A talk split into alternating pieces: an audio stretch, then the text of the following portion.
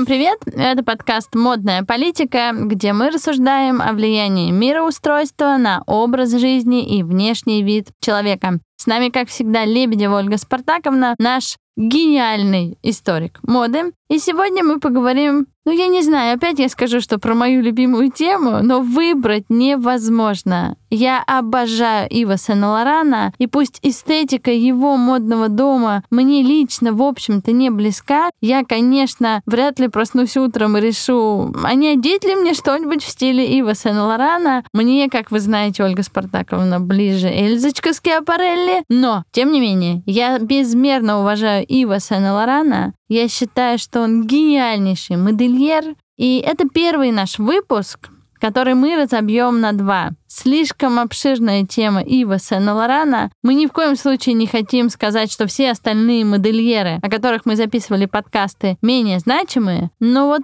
Ива Сен-Лорана не хочется укладывать ни в полчаса, ни в 20 минут, ни в час. Поэтому будем говорить долго, будем рассказывать о его гениальной личности и будем рассказывать, при каких условиях эта гениальная личность формировалась. Потому что Ив Сен-Лоран — это не просто породистый француз. Это человек, который впитал в себя различные культуры. И все это не могло не отразиться на его искусстве. Ольга Спартаковна, вам слово.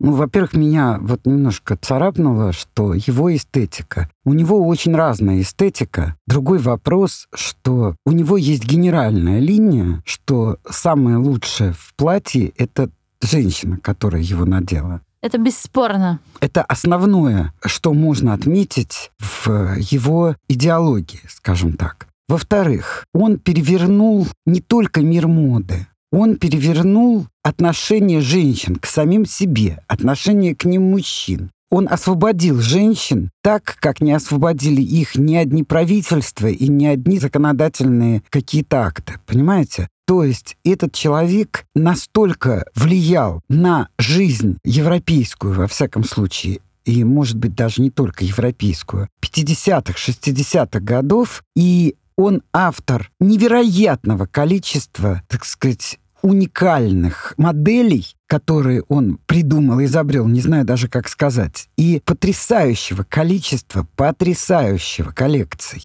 Когда этот человек все это успевал, мне очень трудно понять, но этот человек был гением с детства, просто с детства. Но формировался он при невероятно тяжелых условиях, учитывая 50-е годы тогдашние.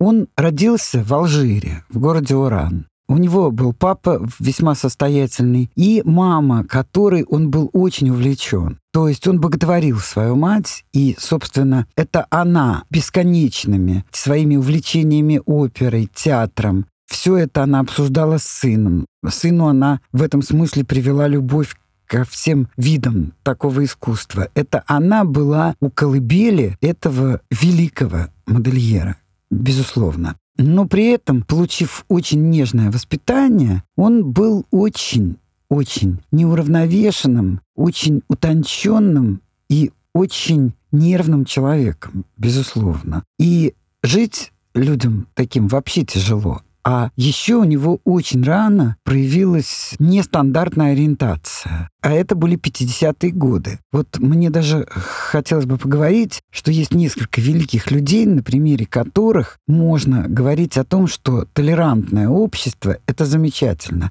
некоторых просто добили вот однозначностью отношения общества, а некоторые смогли это все-таки как-то пережить. И к этим некоторым относится Лоран.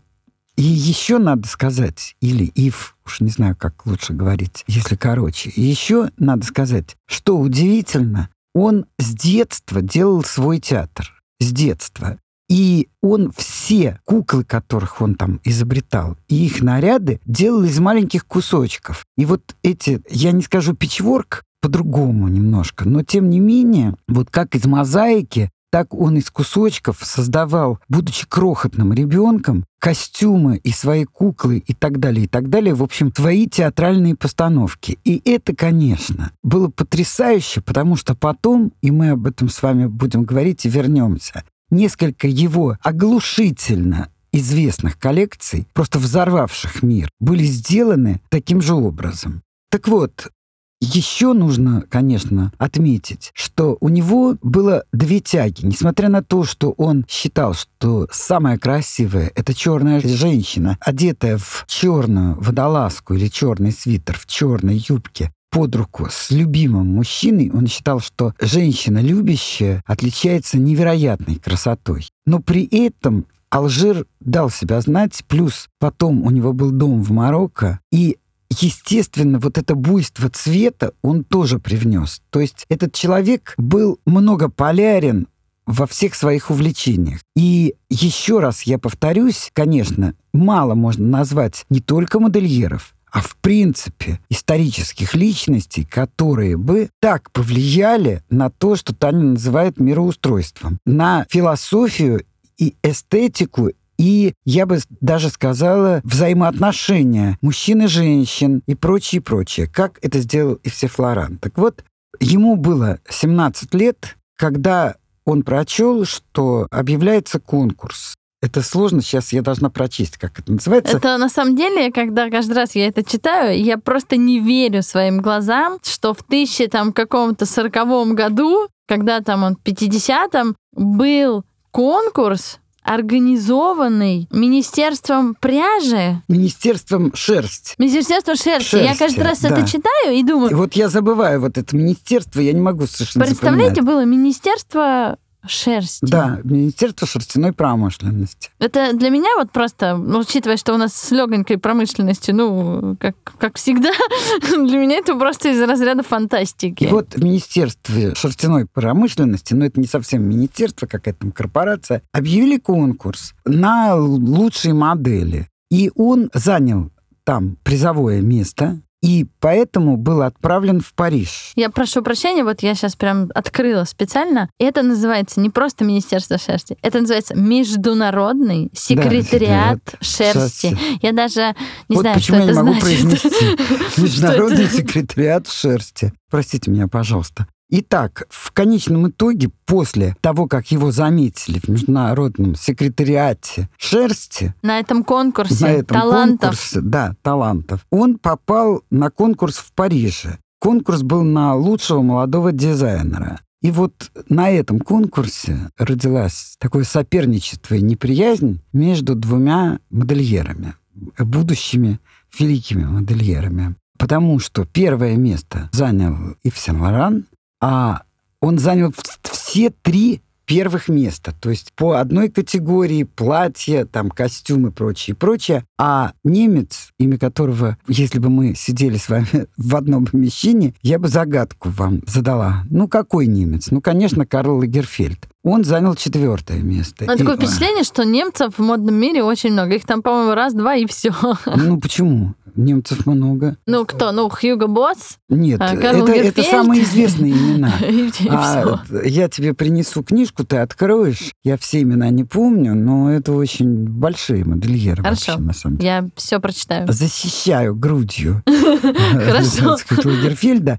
И при том, что считаю Лагерфельда тоже замечательным, крупнейшим модельером, но, конечно, в том, о чем вот я говорю, Лагерфельд сделал потрясающую одежду. Но так повлиять на жизнь Европы и, может быть, даже частично планеты, как это сделал и все Флоран, никому не удавалось еще, мне так кажется. Ну, просто вот когда я сказала, вот вам резануло, что я говорю, что это не моя эстетика, я бесспорно, я преклоняюсь перед талантом Ива Сен-Лорана, я невероятно влюблена во все, что связано с Марокко, с восточными принтами. Ну, наверное, зов какой-то там крови внутри меня, но вот сама эстетика его бренда, то есть ДНК, который там сидит, да, он освободил женщин, но он же научил их быть невероятно сексуальными, да, то есть вот этот сексуальный посыл, откровенный, но очень элегантный, да, это же он научил их. Тут я не согласна, что только он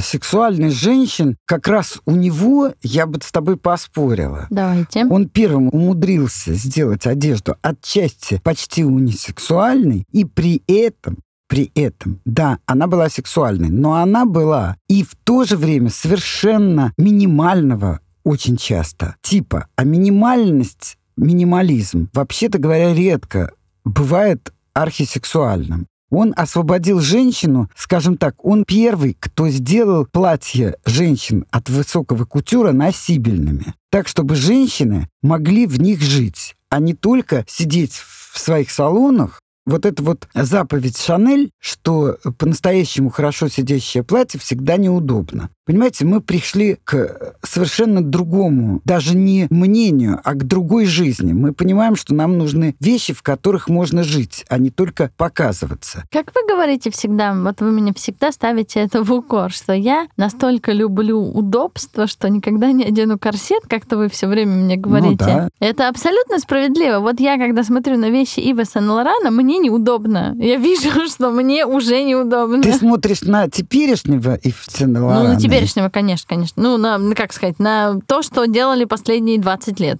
Я имею в виду то, что я, я даже я так скажу, то, что я могу купить, найти на блошином а, рынке, а я, а я говорю одеть на себя. О вещах, надеть, которые одеть. делались талантом Ив Сен-Лорана. Но он же умер не он так... Он в 2008 году умер. Да, но это не так давно. Да, но если учесть еще, что к этому времени он два года точно совершенно не работал. Это мое частное мнение. Еще раз, я преклоняюсь перед его талантом. Я считаю, что женщина Ива Сен-Лорана и вообще вот ДНК, которая все равно есть внутри бренда даже в отсутствии самого гения, оно сохранилось. Это очень талантливо. Хотя, конечно, еще меня очень сильно расстраивает, ну, никто не может меня переубедить и успокоить. Зачем постоянно убирают имена гениев? Кристиан Диор превратился в Диора, и в Сен-Лоран превратился просто в Сен-Лоран. Ну, окей. Ну, это потому, что люди пытаются сказать, что они привносят уже, как ты любишь говорить, новые смыслы. Я не знаю, насколько новые смыслы, кто куда чего приносит. Новые смыслы просто не всегда продаются. Ну, мы отошли да. от дел. Вы сказали, что Марокко, Алжир... Да, сделали его человеком цвета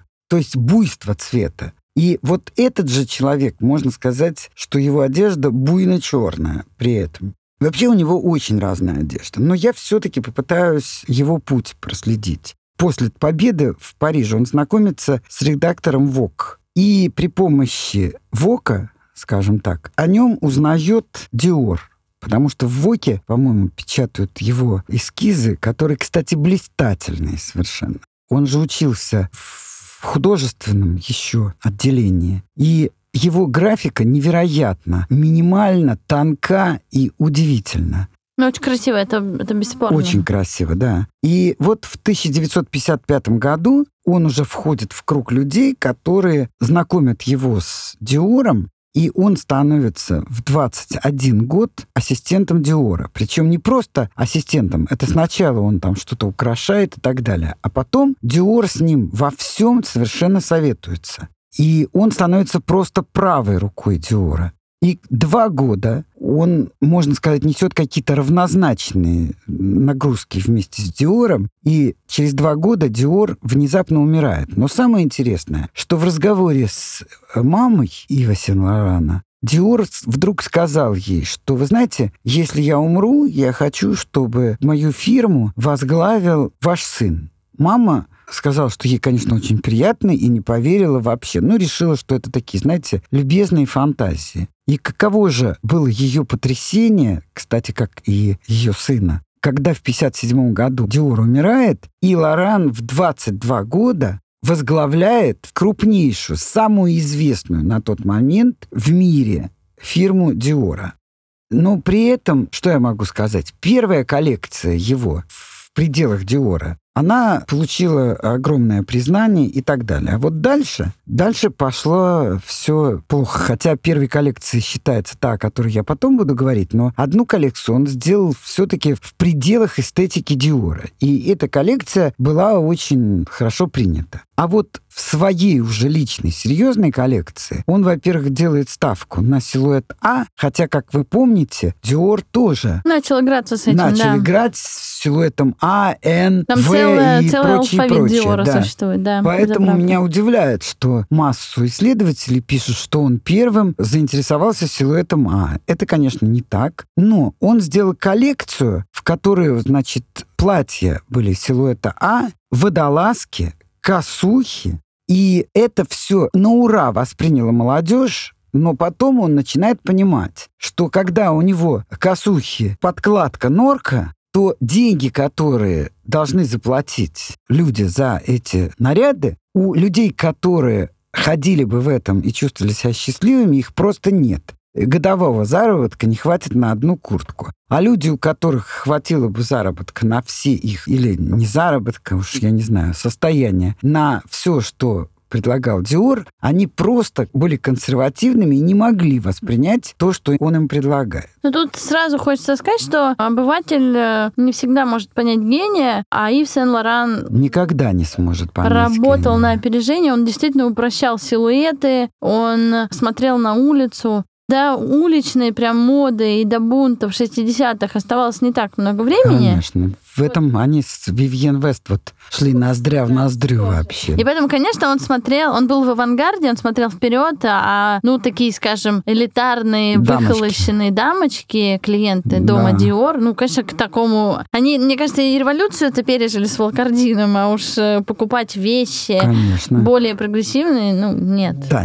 вот мне пришлось быть на балете Шанель, на который, вероятно, фирма Шанель выкупила. А, ну мы об этом рассказывали, да. И Да. все были в одинаково ужасно безвкусных вообще э, нарядах. Да, это, к сожалению, обратная сторона Да. э, медали. Так вот, через три года его снимают. И вот представляете, он человек очень нежной структуры, очень тонкой, очень нервной. Он это переживает безумно, да еще вдобавок ко всему он оказывается в армии. В армии он прослужил 20 дней.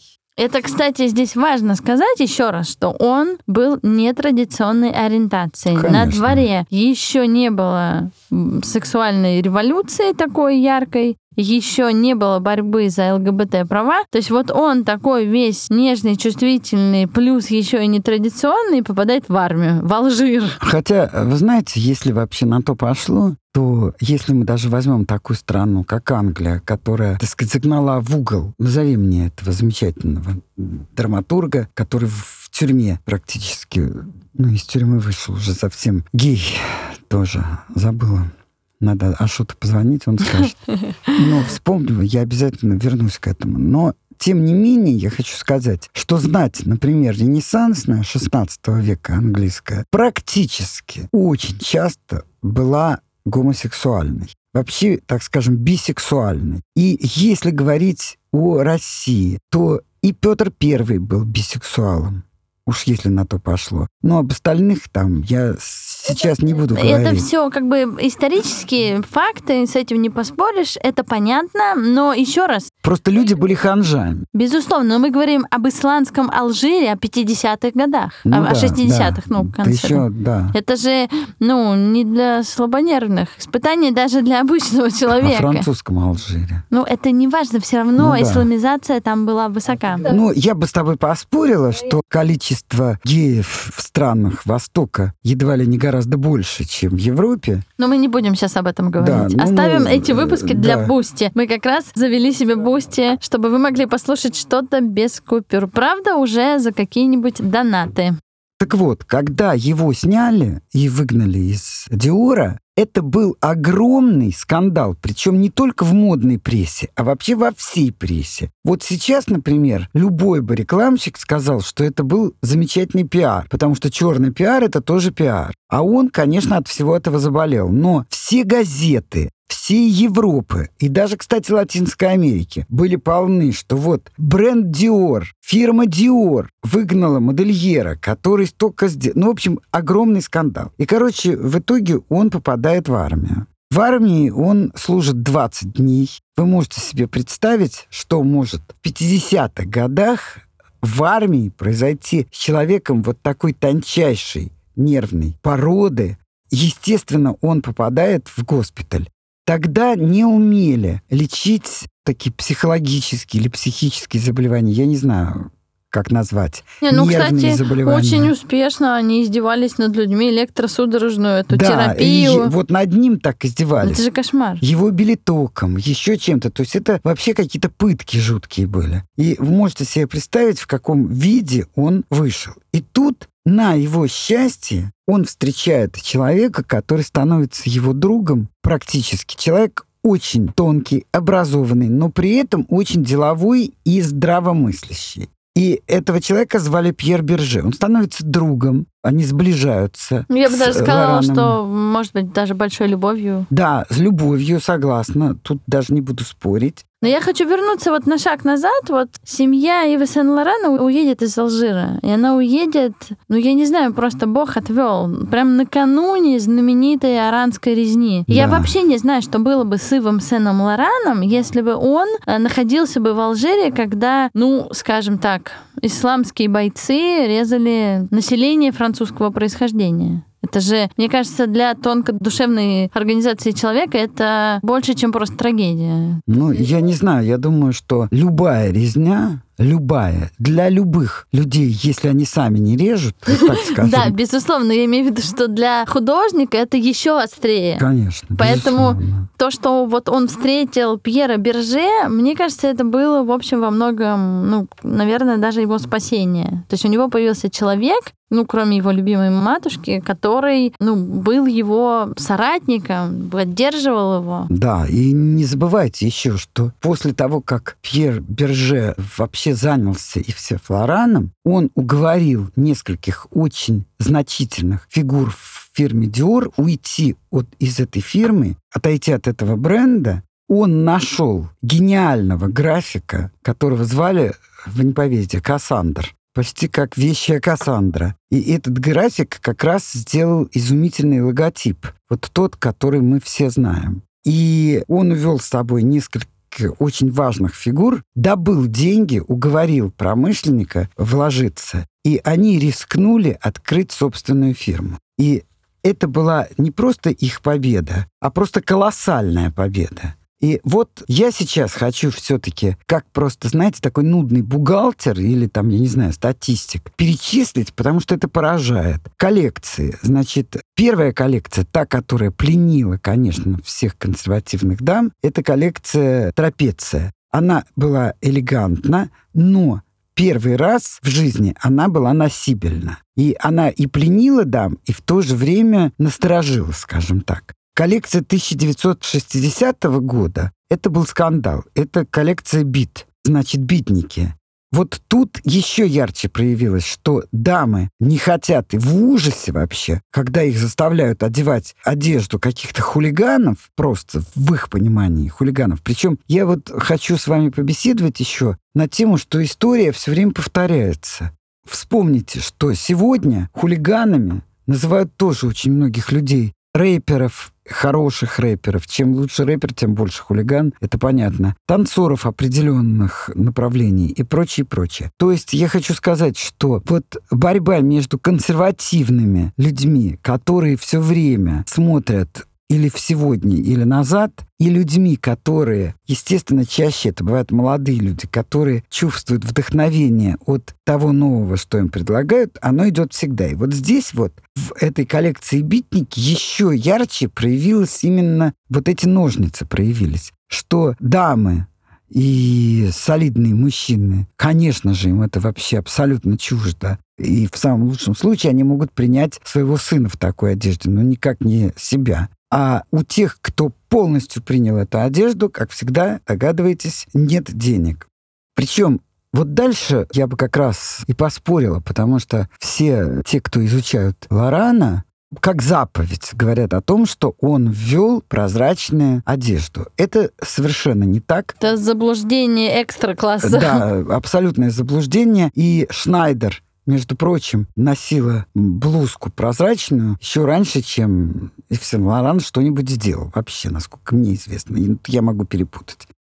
Но очень часто, допустим, Одни утверждают, что один модельер первый выпустил на подиум чернокожих моделей. Другие утверждают, что это был Сен-Лоран. Кто-то говорит, что это был Пака Рабан. Пака Рабан. Я сама это говорила. Да, и мы это, это говорили в нашем Пака выпуске, да. Точно так же музыка. Одни утверждают, что этот был первый с музыкой, а другие утверждают, что нет. Поэтому мы так особо зацикливаться на том, кто первый, не будем. Но то, что он вводит первый женский двубортный костюм, это совершенно однозначно в 1962 году. И появляются прозрачные блузки. Причем он гей, но ему так нравятся тела женские, что он считает, что если женщине до 25 лет, ну до 30, то она вообще не должна стесняться ни в коем случае прозрачности без всякого белья. Ну и действительно на его моделях это выглядит изумительно, что там говорить.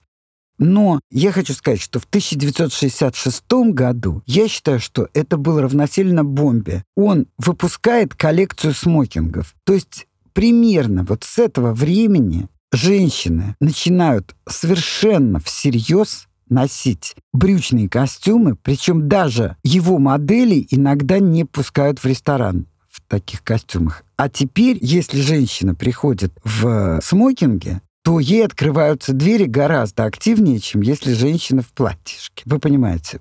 Поэтому я хочу сказать, что это, конечно, коллекция смокингов. Я считаю, что это коллекция рубежная. Вот рубежная. Хотя в 1965 году он выпускает взорвавшую мир коллекцию платьев. Коктейльных платьев, конечно. Да. Ну, я не знаю, насколько они коктейльные, но, в общем, да. Вы помните, мы говорили с вами о том, что он из лоскутков шил кукол, шил одежду для театра своего домашнего. И вот самое интересное, что вот эта коллекция с картинами Мадриана, голландского художника, но самое интересное, что это не принты, это все сделано из кусков ткани. То есть он вспоминает вот эту вот работу, можно сказать, мозаичную, понимаете, или коллажную и выпускает вот коллекцию этих платьев. Причем самое известное это вот платье с э, принтами Мадриана, но Мондриан, да. Но на самом деле он был увлечен очень многими художниками, и их вообще и Леже его интересовал. И, конечно же, Анри Матисс, и даже художники испанские 18-19 века. Ну, тут важно, на самом деле, сказать прежде всего, что Ив был человеком с хорошим академическим, художественным образованием, а не вот это три притопа, два прихлопа. И вспомним Карла Маркса, между прочим. Не без этого так. Который сказал, и мне кажется, это очень верно, что в искусстве искусство может понимать только человек понимать. Я не говорю создавать. Создавать иногда искусство может и не очень образованный человек. Это правда. А вот понимать искусство может только художественно образованный человек. То есть мы же не можем читать книги, если нас не выучат азбуки, правильно? Мы не можем читать на иностранном языке, если мы его не знаем. И поэтому, чтобы получить, даже я бы не сказала наслаждение, а чтобы получить различные эмоции, которые украсят, безусловно, вашу жизнь, и наслаждение от цвета, и эмоционально, так сказать, оценить картину, которая несет вам какие-то чувства, которые вам близки или, наоборот, очень далеки. Для всего этого нужно знать азбуку живописи и уметь ее читать что я и рекомендую своим... Слушателям, мы все время говорим о важности насмотренности, как Безусловно. и важности начитанности, поэтому здесь Безусловно. я полностью поддерживаю вас. Но я еще хочу сказать, что вот эти платья, ну тогда они считались коктейльными, сейчас я бы, конечно, не назвала их коктейльными, такое идеальное платье, вот на работу сходить, накинуть какой-то жакет, но как они работали с фигурой, с телом, они же безукоризненно стройнили эти вертикальные линии, эти нужные яркие акценты. Там, где можно дать этот акцент, там на правом, левом плече, это, конечно, очень эта модель была очень универсальна и помогала хорошо выглядеть, в принципе, женщинам с разными фигурами. Правда, справедливости ради, сразу нужно сказать, что, во-первых, мироустройство тех лет не предполагало высокую моду для женщин больших размеров. А во-вторых, и женщин больших размеров в таком объеме, как сегодня, на Земле не было. Это точно, но я хочу сказать, что он сделал все, кстати, я бы сказала так, что японцы, о которых мы говорили в одном из подкастов, то есть Рейка Вакуба и Ямамото, они сделали на своем континенте, и это ушло сюда, прета-порте, которое можно носить, оно доступно и так далее. Но этим же занялся, между прочим, и Ив Сен-Лоран. Он занялся тем же самым. Он понял, и его, можно сказать, называют одним из пионеров прета-порте. Ну, Вивьен Вест вот я сейчас не беру. Это само собой. Так вот, я считаю, что коллекция смокингов — это вот та гениальность, которая выше всяких похвал. Другой вопрос, что, конечно, если, например, женщина не очень тонкая или... Не очень звонкая. Не очень звонкая. И главное, если она в теле до широкоплечия, то, конечно, такая мода ей противопоказана. Безусловно, потому что это будет как, так сказать, надсмотрщик в зоне женской, надсмотрщица, которая мужеподобна. Это уже другой вопрос. Но вообще сама эта коллекция смокингов, мне кажется,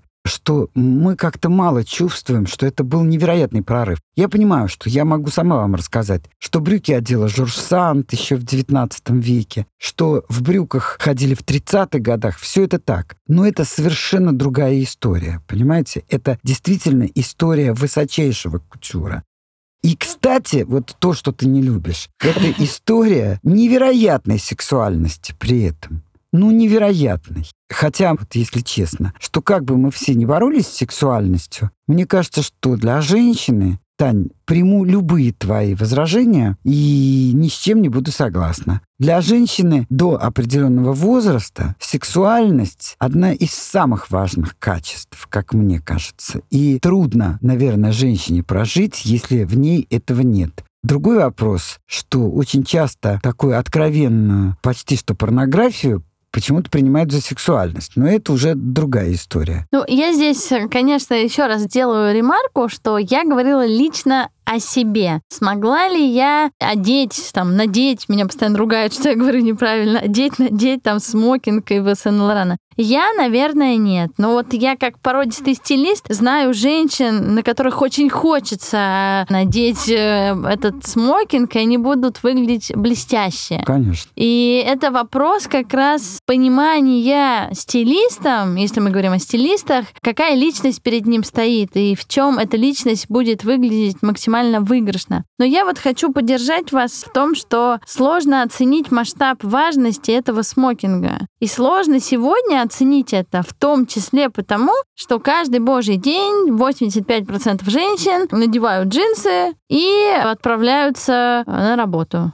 И кажется, что это вот как бы смокинг. Нет, Вы что, нет, нет. Когда мы говорим... Я слушаю тебя, у меня даже глаза округлились. Ну просто вот люди не могут различить, это вот важно. Подумаешь брюки, подумаешь брюки с пиджаком. А здесь как бы и есть вопрос, очень важно, что для того, чтобы одеть на кого-то смокинг или просто проснуться утром и решить, а сегодня я буду в смокинге, нужно очень-очень хорошо подготовиться. Это не просто повседневная какая-то какие-то порточки, которые ты на себя надел и пошел. Нет, мы говорим о том, что появление смокинга да, появление этой коллекции Ива Сен-Лорана, это было равнозначно признанию смокинга равным вечернему платью. Конечно. И это Только совершенно... сказать, это одежда прежде всего кутюр для выхода. Конечно. И вот это Безусловно. нужно понимать. Это речь не о том, что, ну, подумаешь, одели там штаны и, и, и жакет. Как там было в известном моем любимом фильме «Блейзер»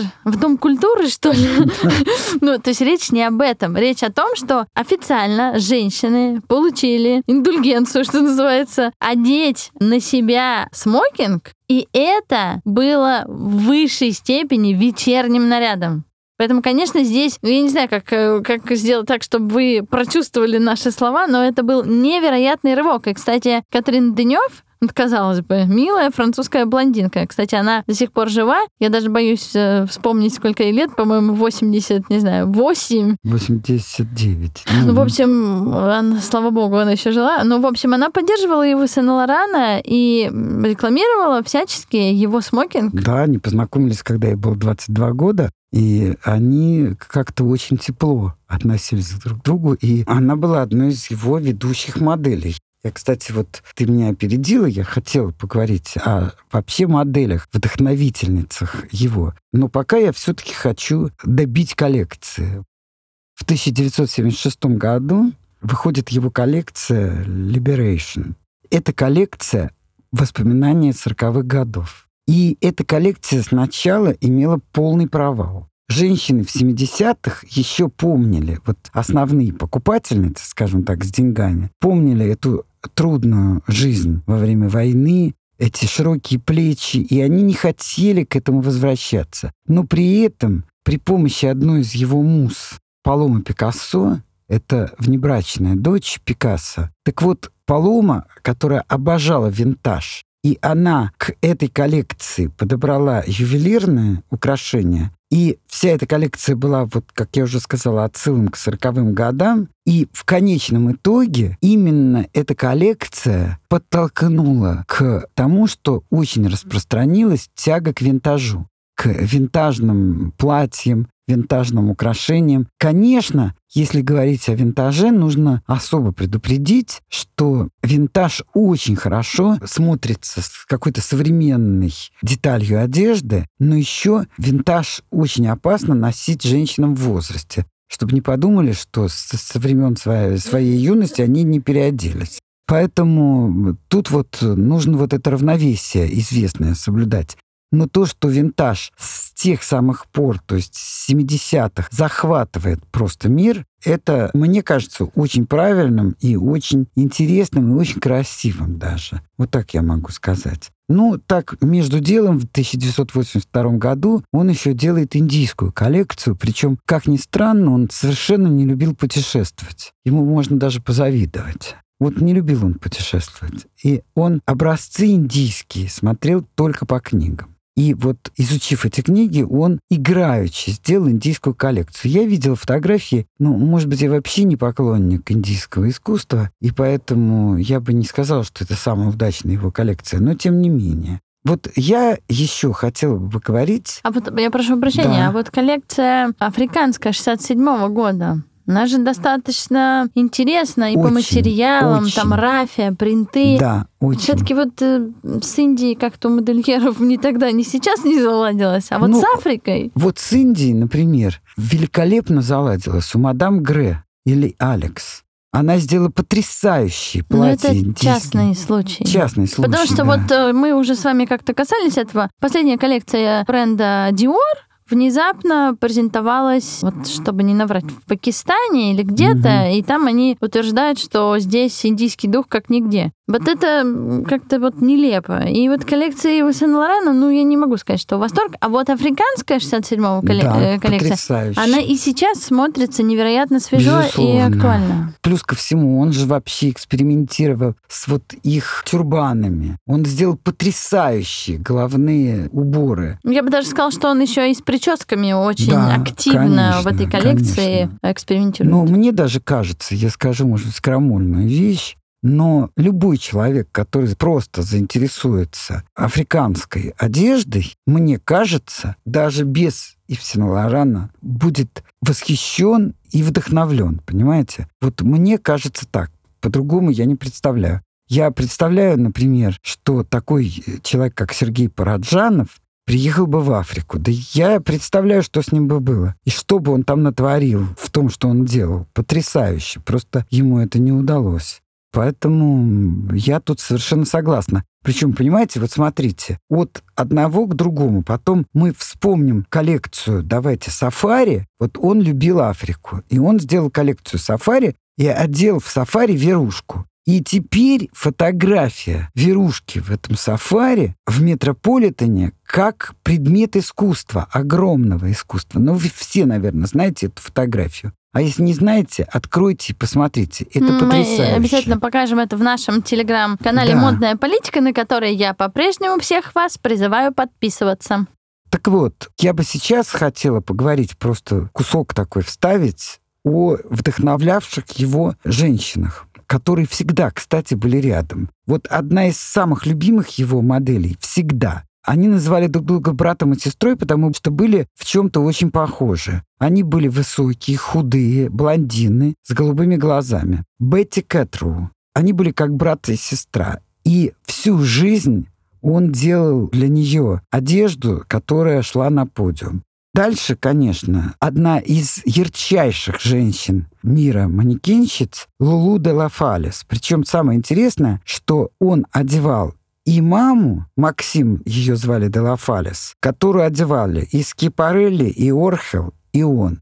А его вдохновением, его моделью была еще и ее дочь. Это модель 50-х. С дочерью они просто не расставались, вот в смысле сотрудничества и так далее. И она была очень яркой, его очень вдохновляла. Верушка, вот уже я сказала. Причем надо вам сказать, что Верушка была под 2 метра вообще. И, так сказать, она была одна из первых таких очень высоких и очень худых моделей. Это удивительная женщина, которая была аристократкой по происхождению немецкой, чей отец был казнен при Гитлере, которая стала моделью вопреки всем тогдашним вкусам, которая очень легко расставалась с деньгами и не скопила ничего, хотя была всемирно известна, и которая умудрилась из помоечных материалов сделать такую художественную коллекцию не одежды, а инсталляцию такую, что просто живя в Нью-Йорке где-то в дешевом месте с окнами на помойку, она умудрилась из всего этого сделать высочайшие художественные произведения. Вот это подруга в том числе... Ну, тут сразу стоит, раз уж мы коснулись, э, во-первых, поправить э, меня саму. Катрин Дынев 79 лет, а графине Вере, Вере Готлибе Анна фон Лендер в данный момент времени 84 года. Да, да. И она живое олицетворение настоящей, ну, модели и актрисы, она еще есть, и я думаю, что она там выпустила уже не одну книгу. Есть такой скульптор Муран, и его пригласил Ив Флоран для того, чтобы он сделал бюст Верушки. И этот бюст покрыли золотом, и это стало потрясающая, просто потрясающая скульптура, которая находится, по-моему, в музее в Англии, в как звали? Виктория? Виктория и Альберт, и конечно. Альберта, да. конечно. Плюс ко всему он на нее надел такое шелковое платье. И что это вот все вместе оказалось в музее Виктории Альберта как произведение высочайшего искусства. Плюс ко всему, я забыл сказать, что платье это было из марокканского синего шелка. То есть вообще все вот эти платья были сделаны из шелков невероятно ярких расцветок. Я хотела сказать и забыла, и сейчас обязательно скажу, что он никогда не пытался изменить фигуру женщины никаким образом, никакими корсетами, ничем. То есть он брал ту фигуру, которая есть у женщины, и облекал ее, делая это, эту женщину гораздо более интересной и красивой. То есть его носибельность, естественность — это были абсолютные эстетические нормы. И Палома Пикассо, она делала украшения для Лорана очень много, в том числе вот под эти платья.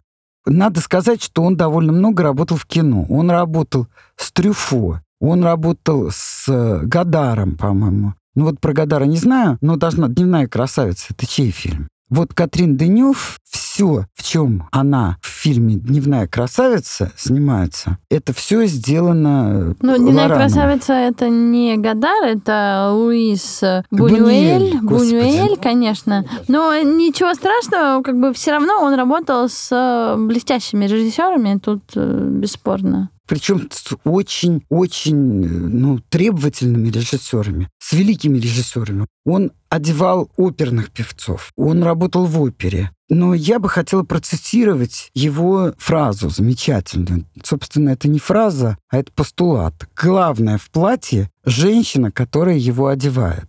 Причем я бы хотела заметить, что это человек с любовью к мужчинам человек гей, но при этом он влюблен в женщину и влюблен во все, что из себя представляет женщина. И главное в платье — женщина, которая его одевает. Ну, мне кажется, что это даже не влюбленность, это какое-то восхищение, это какая-то ода совершенно... Ну, вот как говорят мужчины с Марса, женщины с Венеры, вот это какая-то ода некому существу с другой планеты. Я не могу сказать, что он просто был в них влюблен. Мне кажется, Нет, что я он... имею в виду, может быть, я неправильно выразилась. Я именно это имею в виду. Ну, тогда у нас с вами в первый деле, раз да. единение сегодня. Да, да, да, да, да, да. Тема Ива Сена Лорана бесконечная невероятно объемная. Ее только разве что делить на две части. Мы ее и разделим. Об остальном поговорим во втором выпуске нашего подкаста. Спасибо, что были с нами. Подписывайтесь на нас в телеграм-канале. Всем хорошего дня. thank you